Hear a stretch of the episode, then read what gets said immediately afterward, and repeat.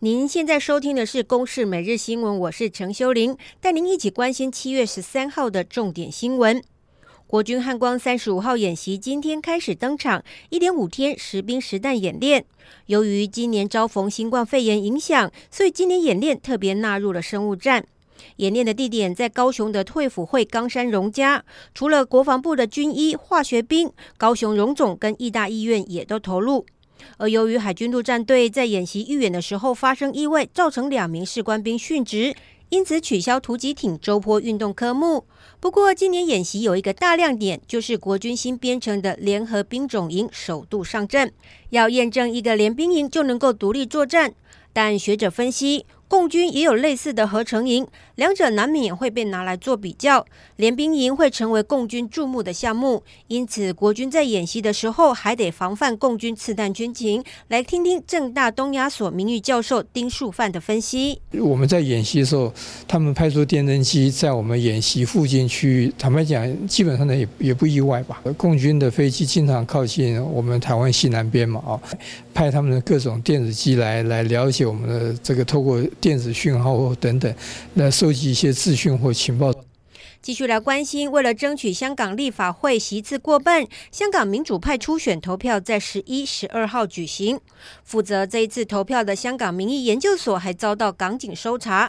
不过，尽管如此，香港民众仍然无惧打压，投票非常踊跃。包括参与电子投票者有超过五十八万人，以及到现场投票的一万多人。前立法会议员欧诺轩就表示，超过了六十万人参与。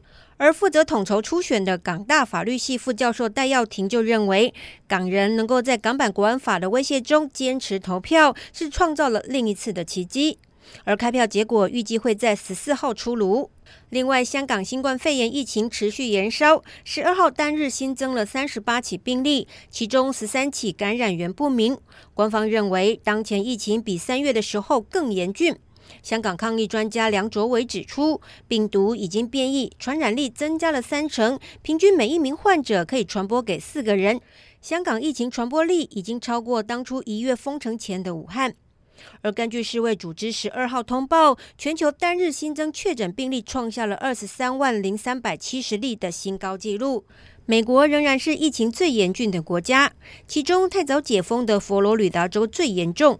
防御学家就指出，如果把佛州当成一个国家来看，疫情已经能够名列全球第四严重。而在印度，七十七岁的宝莱坞传奇巨星阿米塔巴昌一家三代都确诊。除了阿米塔巴昌本人，同为知名影星的儿子跟媳妇，还有八岁的孙女都确认感染武汉肺炎，不过症状都很轻微。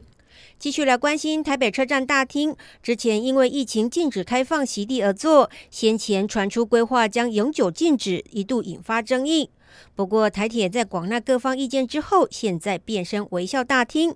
黑色地贴贴上了各种微笑的地贴，而白色地板则是用了包括中英日韩、印尼文、菲律宾文、越南文等十种语言，还有台湾的各式族群文字，写下微笑的字样，展现北车的多元、友善以及包容性。来听听台北车站站长涂维廷的说明：原则上，公共空间公共使用，那我们以打造友善的环境为目的下，我们欢迎。